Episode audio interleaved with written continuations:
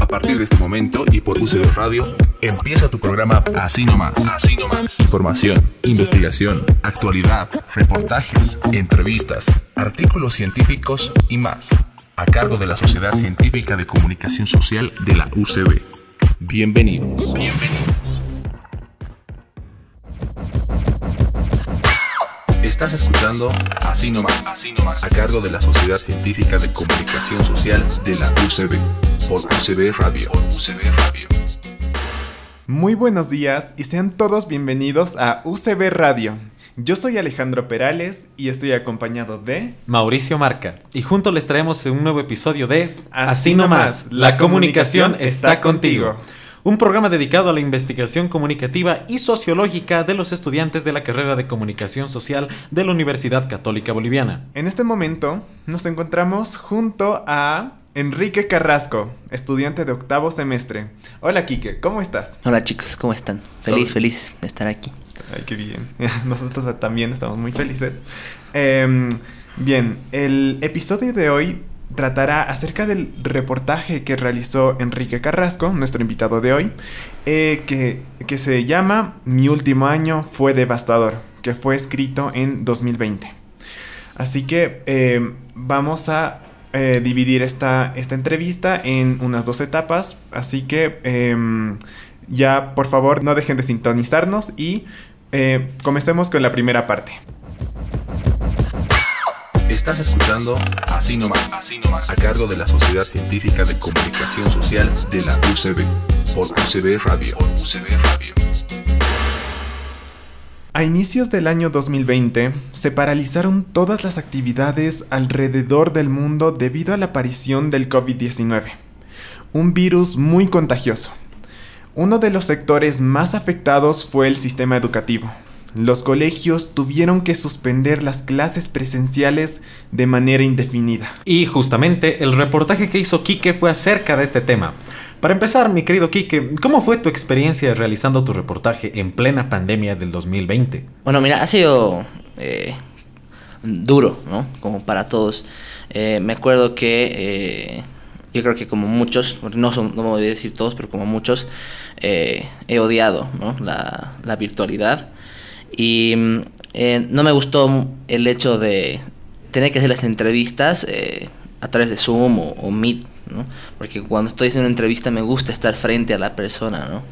Eh, y eso es uno de lo que, he- que he sufrido mucho, ¿no? Porque usar otra vez las mismas plataformas con las que usaba en clases me hacía sentir incómodo. Después, igual en el tema de las fotos, ¿no? Eh, que para el reportaje, eh, JP igual nos pedía que tomemos algunas fotos. Y ha sido bien complicado, pues, ¿no? Como estamos en plena pandemia, si bien ya se habían el, eh, abierto algunas eh, restricciones, eh, pero era bien difícil verse, ¿no? Con las personas. Entonces tenía que pedir amigos muy cercanos eh, que me ayuden, teníamos que tener el distanciamiento social, ¿no? Entonces para construir mis, mis fotos igual ha sido eh, complicado. Seguramente eh, en ese momento realmente la pandemia todavía estaba, recién estaba comenzando prácticamente, ¿no? En 2020. Em, y ahora, eh, según lo que pudiste investigar durante eh, la cobertura que hiciste, eh, ¿qué nos puedes decir acerca de las distintas percepciones de los estudiantes debido a este cambio repentino de la presencialidad a la virtualidad? Bueno, sí, como te decía, ¿no? Eh, hace rato no, no voy a decir muchos, no voy a decir todos, sino muchos. Hemos tenido un grupo de, de estudiantes. Mira, es, es- es que es- es- eso ha sido, mira, esto es lo que ha pasado. He dicho, mira, eh, todos deben estar así, disconformes con la virtualidad, al menos en mi entorno. A, na- a nadie le gustaba, ¿no? Y ido con esa idea, ¿no? De, de rescatar de, de que a nadie le gustaba. Pero eh, eh, cuando ya he empezado a moverme y a entrevistar a las personas, me he dado cuenta de que no es así. Había un grupo que evidentemente eh, coincidía, digamos, ¿no? Quizás conmigo. Eh, y decía, bueno, sí, no me gusta la virtualidad, eh, no me parece, eh, porque me ha cortado eh, la relación con mis amigos, no me gusta cómo son las clases, no entiendo, ¿no? Los profesores tampoco saben explicar y demás. Pero a su vez ha habido otro grupo que se sentía cómodo, ¿no? Uno de mis entrevistados, que se llama Jacob Apala, me dijo, no, me siento muy cómodo, la verdad. Porque eh, siento que aprendo más, eh, estoy desde mi casa, no estoy en ese ambiente de presión en el colegio, ¿no? Entonces, eh, él, para él era mucho más cómodo, ¿no? Me dijo incluso, si algún profesor me pregunta algo, tengo mi computadora a mano para responder, ¿no? para investigar y demás, entonces me siento más cómodo en la virtualidad. Y también hubo otro pequeño grupo que ha sido, eh, primero se sentía muy cómodo, pero ya mientras iba avanzando el tiempo, eh, ha odiado, ¿no? Ha llegado a decir, no, o sea, no, no, es, no es lo que quiero, pero en un principio, digamos, quizás en los primeros meses se sentían muy cómodos con la, con la virtualidad, pero eh, eventualmente ya han ido dejando de, de, gustarles, ¿no? La, las clases virtuales. Entonces, como que a la mayoría le empezó a molestar en cierto punto la virtualidad.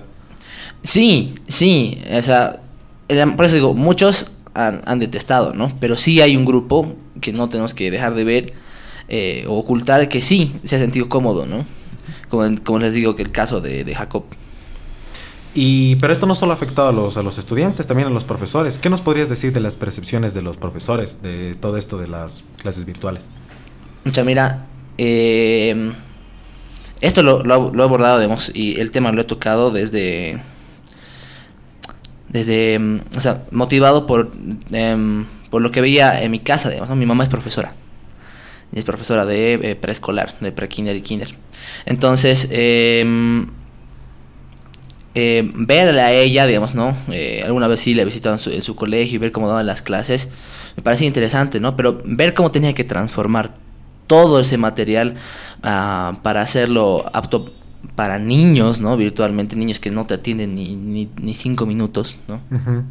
Que de por sí ya en clases presenciales es, difícil llamar su atención. Entonces, uh, los profesores han tenido que eh, modificar, ¿no? Sus clases. O es al menos lo que se recomendaba. Había algunos para los que ha sido difícil, ¿no? Porque ya eran mayores quizás, ¿no? Entonces, eh, dar las clases eh, en, las plataformas que, que, estaban habilitadas era difícil porque no, no sabían cómo compartir pantalla, así cosas que a nosotros parecen sencillas, pero para ellos no, no para ellos ha sido difícil, pero también había otros profesores que han podido adaptarse bien, ¿no? Como es el caso de eh, eh, uno de los profesores que entrevisté es Mauricio, se llama Mauricio. Eh, Rodríguez ha sido mi profesor de literatura en el colegio. Y él ha, adaptado muy bien las herramientas, ¿no? Ha sabido utilizar muy bien las TICs para eh, dar eh, un buen material, ¿no? Pero los estudiantes no han sido los únicos afectados por la pandemia. Aquí, ¿qué, nos puedes decir acerca de las percepciones de los profesores? Bueno, igual creo que ha habido quizás dos grupos, ¿no? Una segmentación en dos grupos de docentes y profesores que em, eh, ya están más avanzados en la edad y eh, no se les hace tan fácil manejar las plataformas, ¿no? Eh, entonces, tenías estos docentes que sufrían para hasta compartir pantalla, ¿no? Que para nosotros puede ser muy sencillo, pero para ellos es difícil, Entonces, tienes este grupo de profesores que querían impartir sus clases como si fueran clases presenciales, ¿no? Eh, pero porque no conocían otro método, ¿no? Y ha venido la pandemia a venir tan rápido, ya tiene que cambiar las cosas así, súper veloz, entonces no ha podido aprender ni adaptarse, ¿no? Pero a pesar de eso, también hay grupos de profesores eh, que la han peleado, ¿no?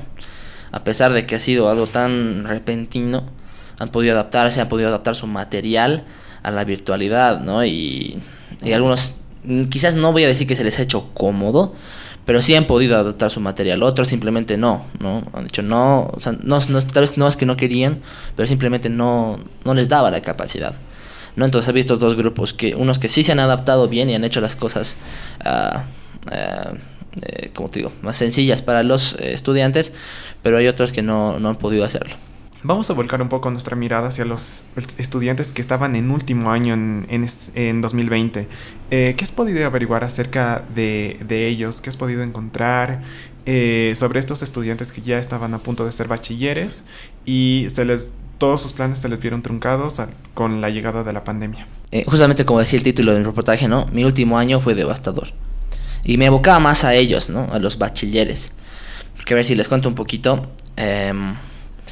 Yo inicialmente mi, en, mi, en la materia de periodismo impreso y en el reportaje yo quería hablar de fútbol porque me encanta el fútbol, ¿ya?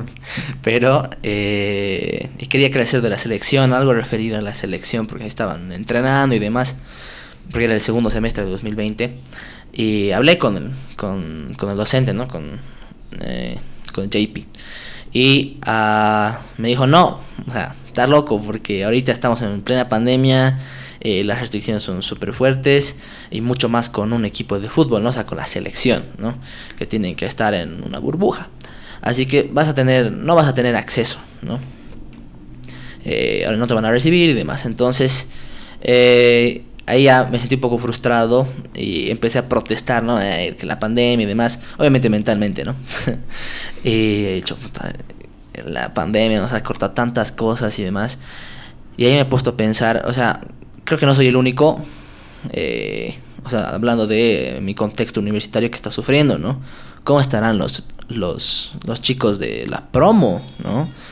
Y uh, era justo, justo ese tiempo ya, ya había cancelado las clases, pues ya se habían suspendido, ¿no? El ministro de Educación Cárdenas, el ex, el ex vicepresidente, ya había cancelado las clases, ¿no? Las había suspendido. Uh -huh. eh, entonces, he dicho, eso más les ha tocado a los chicos, o sea, primero eh, no han acabado, eh, no, bueno, primero les han cortado su presencialidad, ¿no? Su, en el sueño de promo y luego les han cancelado las clases. Entonces me he puesto a pensar en ellos y ahí ha sido como salió el reportaje, ¿no? Pero ya ya no la, lo pregunto puntualmente. Eh, ha habido, eh, yo creo que mucha disconformidad, ¿no? Porque se supone que es tu año de promo, donde la tienes que pasar mejor, la tienes que romper, ¿no? Eh, en muchos sentidos, tienes muchas actividades, está la toma de nombre, las actividades que sé extracurriculares, eh, de organizar actividades para el colegio, la graduación, que es un momento épico, digamos, quizás en tu vida, ¿no? Entonces, que te corten todo eso, o incluso el mismo hecho de, de, de estar con tus amigos, ¿no? Del día a día. Eh, que dices, bueno, este va a ser el último año que los voy a ver estos changos y changas, entonces la pasaré bien, ¿no? Pero eh, llega marzo, 12 de marzo, chao, ¿no? Entonces a muchos les ha golpeado, ¿no? Eh, recuerdo que entrevisté a un chico de la Salle, me decía eso, ¿no? O sea, tenía, teníamos todo planeado, incluso ya habíamos hecho planes para el fin de semana y nos han cortado, ¿no?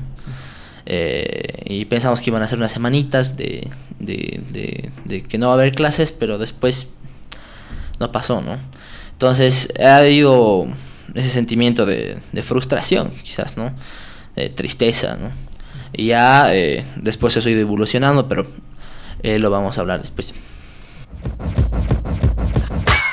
Estás escuchando Así nomás, a cargo de la Sociedad Científica de Comunicación Social de la UCB,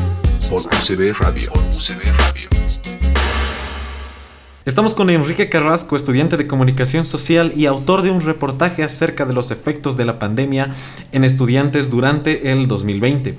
En el primer apartado hablamos de cómo, qué tan dura fue la virtualidad y cómo se ha dividido las opiniones en dos grupos, tanto de estudiantes como de profesores, de que algunos se pudieron adaptar más a esta virtualidad y otros les costó mucho más trabajo, ya sea por temas de tecnología, temas de edad o la comodidad de simplemente tra tratar de hacer las clases virtuales como si fueran presenciales. En este segundo apartado vamos a tratar algunos, algunos temas interesantes, vamos a hablar un poco acerca de las herramientas de aprendizaje virtual, la brecha en la educación virtual y las metodologías de los profesores. Ah, sí, una cosa más, la vuelta a la presencialidad. En este caso vamos a comenzar hablando acerca de las herramientas de aprendizaje virtual. Podemos hablar de Zoom, Classroom, eh, Kahoot, los quizzes, entre otras herramientas. Eh, sí, sí, es cierto que eh, hay una mejor, podríamos decir, una mejor atención por parte de, los, de las personas adultas, quizás un, incluso un, podemos mencionar universitarios, eh, y hasta eh, una, una, entrevista realizada en, en el país, eh, se, se entrevistó a una experta eh, que también menciona a alumnos de la secundaria que pues tienen mayor capacidad de quizás atender a sus clases virtuales que las que los estudiantes que son más pequeños, ¿no? Pero aún así podemos decir que eh, incluso los estudiantes de secundaria, los estudiantes de último año tienen un poco más de dificultades para quizás prestar atención a sus clases virtuales porque no tienen, eh, pues por lo general no tienen como que más eh, capacidad de autoorganización, eh, una autonomía en comparación de personas más adultas, ¿no? Entonces, es, ese es un tema muy que podemos destacar de, de este, no sé, del reportaje, ¿no? en los estudiantes de último año que entrevistaste, sí, su atención. Sí, eh, ese, ¿sabes cuál es el tema de, de digamos, quizás los, los estudiantes de secundaria y hasta la universidad, podemos decir? Eh, que a la vez que tenías tus herramientas para estudiar en tu computadora, digamos, o en tu celular, también tenías tu distracción. Mm. Están tus jueguitos, ¿no ve? Eh, qué sé yo, Fortnite o no sé qué juegan los jóvenes hoy día, pero miles de juegos ya. Eh, no sé, pues Minecraft, no sé, no tengo idea, Call of Duty. Claro. Ya. Eh, yo no soy mucho de, de juegos en, en computadora. Eh, pero ese es el, ese, ha sido, ¿no? a pesar de que tienes tus herramientas de educación en, en, en tu dispositivo, también tienes tu distracción, pues. Entonces muchos changos del cole agarraban silencio el profe, me voy a mi juego, ¿no? Y me pongo a jugar y, ya. Cuántas anécdotas y miles de cosas han salido durante la pandemia de estudiantes que se ponían a jugar, ¿no ve? Y no apagaban su cámara. Y no apagaban su cámara, o apagan su micrófono, o... Mm, o sea, y esos son casos en los que han salido a la luz, digamos, cuántos casos no habrán salido. Eh, entonces, el, la, la atención de un estudiante promedio eh, es no más de 15 minutos. ¿Ya? Eh, tienes 15 minutos, o sea, el profesor, el docente tiene 15 minutos para eh, atrapar, ¿no? Al, al, al, estudiante, ya digamos, quizás hacer otra, o despejar un poco y luego otra vez, ¿no? Volverlos a atrapar. Tienes que hacer tu clase bien dinámica, ¿no? Para eh, lograrlos atrapar. Porque así, así es nuestra mente, así es como eh, es la mente de, de un joven ahora. Entonces, eh, a pesar de tener todas estas herramientas y demás, eh, igual tenías que adaptar tu contenido para que sea eh, funcional, ¿no? Para que la clase sea funcional. Claro, justamente mencionas eso de la de que un estudiante promedio no bueno, su atención dura 15 mm, minutos y ahí se va. Eh, hay algo interesante que podemos mencionar aquí, que es acerca de las grabaciones de las clases. Eh, hay un artículo publicado en, eh, en la revista y Ciencias de la Información, publicado por Desire Rodríguez, en la que se hizo un, un, estudio acerca de los estudiantes que estaban pasando clases virtuales. Y em, una, de las, una de las preguntas que se le realizó era acerca del material de apoyo que se usaba em, en las clases virtuales. Eh, si les parecía bien, si les, si les parecía efectivo, y la mayoría respondió que sí, eh, les pareció efectivo y sobre todo resaltaron justamente la herramienta de la grabación de las clases, que eso les permitió eh, muchísimo más a poder repasar las clases, algo que no se podía hacer en comparación con las clases presenciales. Entonces, em, ¿qué, nos podrías mencionar acerca de eso, eh, Enrique? Eh, ¿Has encontrado algo, acerca de, esto en los estudiantes que has podido entrevistar? Su eh, ¿Cómo ha sido su atención? ¿Si han usado algunas otras herramientas en sus clases virtuales? ¿Cómo ha sido? ¿Sabes qué? En el reportaje puntualmente no no he llegado a abordar el tema de las grabaciones. Pero, eh, bueno, mira, haciendo investigación seria lo dice, yo creo que sí ha sido funcional, ¿no? Eh, pero lo que sí te puedo decir, y es lo que sí he podido abordar en el reportaje, es em, el tema de las... Eh, el material didáctico, ¿no? Que se subía a las plataformas, el material que estaba en las plataformas, eh, disponible, videos, libros eh, y, todo tipo de cosas, eh, sí ha ayudado, ¿no? A los estudiantes, ¿no? porque quizás, digamos, en clases presenciales, bueno, te dan un libro, te dan tus ejercicios y ya, ¿no? Y no te dan más. pero quizás eso ha sido bueno de la, de la, de la pandemia, que ha hecho que los docentes busquen eh, muchas más cosas eh, para que los estudiantes puedan aprender, ¿no? Incluso juegos. Eh, eso me, me, me, ha tocado con Paula Bedoya, nos hizo jugar una... Era un jueguito, creo que de la, de la ONU, ¿ya? estaba disponible en línea y era interesante, era bonito. Entonces, yo creo que sí, ¿no? Las, las, las grabaciones. Porque quizás hemos ese rato que estás en tu clase, eh, algunos, algunos recién levantados, ¿no? Y no, no, pues no estaban pilas, entonces no prestaban atención. Pero eh, que su clase esté grabada ya para después revisar en la tarde o en la noche, cuando ya esté más fresco, si quieres decirlo así, eh, más despierto, ha, sido, ha sido algo útil, ¿no? Aunque, digamos, no sé, no sé cuántas personas realmente lo, lo, lo harán, ¿no? Eh, no sé si ustedes eh, revisaban sus grabaciones. o sea, hacían, ah, sí, ha grabado, voy a revisar. ¿No, eh? eh no sé, por lo menos yo no, no lo hacía, ¿no?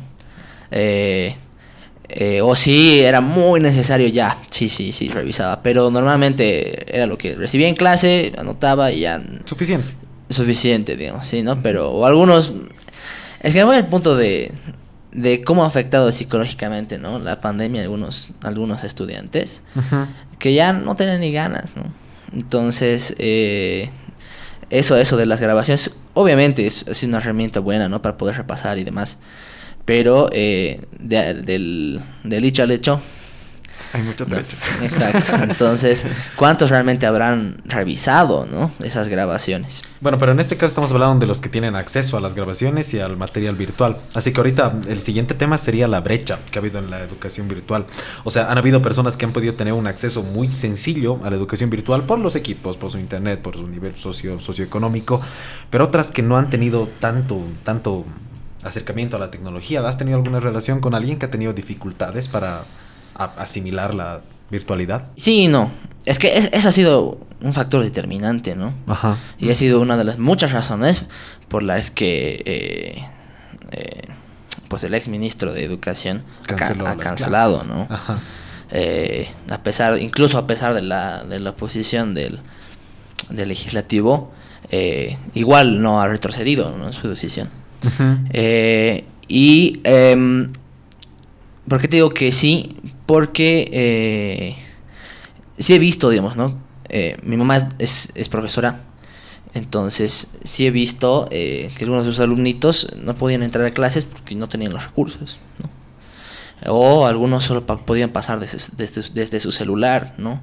O cuántos casos han habido eh, que eh, en una familia solo tenían una computadora, ¿no ve? Y eran tres, tres hijos. Por turnos. Ajá, entonces por turnos, ¿no ves? O sea, tenías que sacrificar tus clases de la mañana, eh, o sea, que sé, de 9, de 9 a 10 y media, para que pase tu hermano, ¿no ves? Mm. Y tu hermano tenía que sacrificar sus clases de, de 10 y cuarto a, a 11.45 para que tú pases clases. Entonces, eh, quizás es algo que en He olvidado sí abordar, es muy importante en el reportaje, pero eh, sí ha sido un, punto fundamental, ¿no? El hecho de que muchas personas, y quizás no, no, no todos lo han visto, no han podido tener ese acceso, ¿no? Tenían un celular, tenían una computadora para tres personas, cuatro personas, o algunos ni eso, ¿no? O si tenían el celular, era muy antiguo y no le daba Zoom, no le daba Meet, apenas le entraba WhatsApp, ¿no ves? Eh, me acuerdo que algunas, eh, mi mamá comentaba que algunas, eh, algunos padres de familia le pedían por favor pásenme el material por WhatsApp porque mi celular no da para más que WhatsApp, ¿no? Entonces sí ha sido fuerte, ¿no? O imagínate quizás en las comunidades donde ni siquiera llega bien el internet, ¿no? Entonces es, es fuerte y ha sido bien complicado, bien, bien complicado. Estamos pasando por muchos, por muchos temas, ¿no? Em, podemos hablar acerca de eh, la metodología de los profesores. O sea, eh, la obviamente la metodología, como hemos podido comprobar incluso nosotros los estudiantes, eh, la metodología de los profesores, la metodología didáctica, educativa, es diferente de la presencial al, a la virtual. Em, en este caso, hemos podido ver en tu reportaje que mencionabas que un, digamos, un estudiante al parecer prefiere, eh, preferiría que se mantengan algunas cuestiones de la virtualidad. Por ejemplo, las entregas de trabajos de manera virtual, en lugar de imprimirlos. Eh, ¿Has podido notar, digamos, esa tendencia en los estudiantes, digamos, que prefieren entregar los trabajos de manera virtual a imprimirlos, digamos? Sí, viendo tu primera pregunta acerca de las, de las, de las metodologías que no son los docentes, y es algo que sí he abordado en el reportaje, y oh, he, tenido unas dos, tres fuentes que me han hablado de este tema, es el que los docentes tenían que convertirse en creadores de contenido, ¿no? O sea, que eso, oye, que sé, como tu youtuber favorito, tu streamer favorito, ¿no? Eh, que sí puedes verlo tres horas, dos horas sin cansarte. Tus docentes tenían que hacer no lo mismo, pero algo similar, digamos, ¿no? Adaptado a la educación para poder lograr llamar tu atención. ¿Qué es lo que pasaba? ¿Y qué es lo que pasa? Le, he dicho antes, ¿no? Eran unos docentes que quizás eh, por la repentina, o sea, como ha sido todo tan rápido, no han podido adaptar sus clases, ¿no? Entonces querían dar sus clases eh, similar a las similar a las presenciales, ¿no? Entonces, 45 minutos estar en una pizarra con una cámara, no, pues. Mm, aburre. Te aburre a, los 5 minutos. Entonces, eh, lo que se sugería era hacer una volverse creadores de contenido, eso lo decía Andrea Carpio, ¿no? Es una psicopedagoga. eh, volverse sus creador, de contenido con imágenes, con videos, con actividades lúdicas, ¿no? Que eh, permitan al estudiante estar eh, atento durante toda la clase. Además de, como ya habíamos hablado antes, ¿no? El uso de los quizzes, los juegos en medio de la clase. Y todo esto para poder garantizar que el, alumno realmente está atendiendo, ¿no? Otro método eh, que yo pienso que hubiese muy bien utilizado es de un pequeño cuestionario después de cada clase, ¿no? No, no, en el sentido de eh, aplazarlo, sino para poder ah, ver realmente cuánto te están atendiendo tus, tus estudiantes y cuánto han servido tus herramientas. Y de cierta manera obligarlos a que atiendan. Claro, implícitamente. Subliminal. Sí, exacto. y ahora... Eh, ahora sí vamos a lo de transportar las herramientas virtuales a ahora la presencialidad. Eh, sí, sí, de hecho, el, uno que, los, me, que me dijo eso era uno de los que se sentía muy cómodo en la virtualidad, justamente Jacob. Me decía, me encantaría que eh, puedan mantener eh, algunas de las plataformas para entregar las tareas, ¿no? Porque me parece mucho más cómodo enviar desde mi casa mi tarea y no tener que imprimir nada, ¿no? Es mucho más práctico, ¿no? O el hecho de que suban el material a las plataformas es, es mucho mejor, hay que estar, tener que estar comprando libros y demás. Eh, tenerlos en PDF es más cómodo, ¿no? Para él era mucho más cómodo. Eh, me decía él, ¿no? En mi tablet puedo tener 600 eh, libros y pesa como uno, ¿no? Pero si me están pidiendo libros físicos, bueno, pues me, me complica, ¿no? Porque es mucho más pesado y es más difícil de conseguir. Hasta es un gasto. Claro, es el tema económico, ¿no? es, es, complicado. Finalmente vamos a hablar ahorita de cómo ha sido la vuelta a la presencialidad. O sea, ¿qué, qué, qué, has notado después de todo este, todo este viaje que ha sido la complicación de, pasar virtual, pasar semi-virtual, semi-presencial, a ser completamente presencial? ¿Qué, como que, ¿Qué cosita notas de todo esto? Eh, a ver, yo te voy a hablar desde, desde un punto bien personal.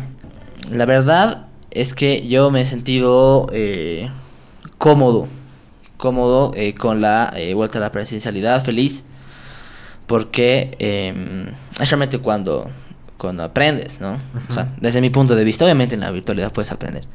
No, pero la presencialidad se entiende que aprendes mejor. Pero en la presencialidad es mucho mejor, ¿no? Estás en contacto con tu docente, y, quizás de manera inmediata, ¿ya? Y igual el contacto con tus, tus compañeros, compañeras, eh, es importante, ¿no? Ese relacionamiento, el relacionamiento humano. Es lo que le da el gusto a las clases. Es lo que le da el gusto a las clases. E incluso te, te ayuda a atender, ubicas. Porque, digamos que eh, en tu casa estás solo, estás en tu cuarto, no sé, pues te distraes, ¿no ves? te, te pones a ver tu celular y listo, perdiste. Pero eh, en, en presenciales no hay eso, ¿no? bueno, quizás sí te puedes distraer con el celular pero es más difícil, porque el profesor te está viendo, ¿no? Claro. Uno. Y segundo, incluso tus mismos amigos, amigas, compañeros, compañeras, eh, te impulsan a atender, ¿no? O sea, ves que está atendiendo y está anotando y vos no estás anotando nada, ah, ¿qué estará haciendo? ¿no? Ujú. prestaré, prestaré atención. ¿no? Debe ser importante. Debe ser importante, sí. sí, pero en, en la virtualidad no había eso, ¿no? Ajá. Entonces, eh, ese cambio eh, de nuevo a la presencialidad creo que nos ha hecho mucho bien, a, al menos a la mayoría. Estás escuchando Así nomás, Así nomás, a cargo de la Sociedad Científica de Comunicación Social de la UCB, por UCB por UCB Radio. Muchas gracias, Kike, por aceptar la invitación a esta charla. Y para todos nuestros radioyentes, pueden encontrar el reportaje Mi último año fue devastador, escrito por Enrique Carrasco en el sitio web todosnube.com. Y así nomás, como su nombre lo indica, llegó a ustedes este programa incentivado por y para estudiantes de comunicación social. Muchas gracias, Kike, por regalarnos tu tiempo y los invitamos a sintonizarnos el próximo viernes con un nuevo episodio a esta misma hora. Y no olviden seguirnos en nuestras redes sociales. Estamos en Facebook como Así Nomás Podcast. Esto fue Así, Así nomás.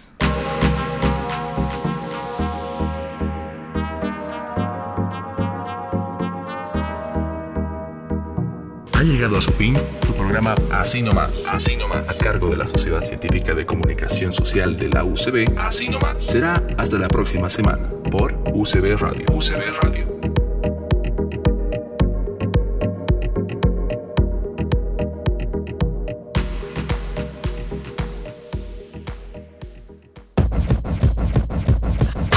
Información, investigación, actualidad, reportajes, entrevistas, artículos científicos y más.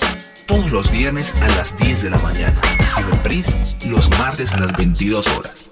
Escucha tu programa Así nomás, de la Sociedad Científica de Comunicación Social de la UCB, solo por UCB Radio.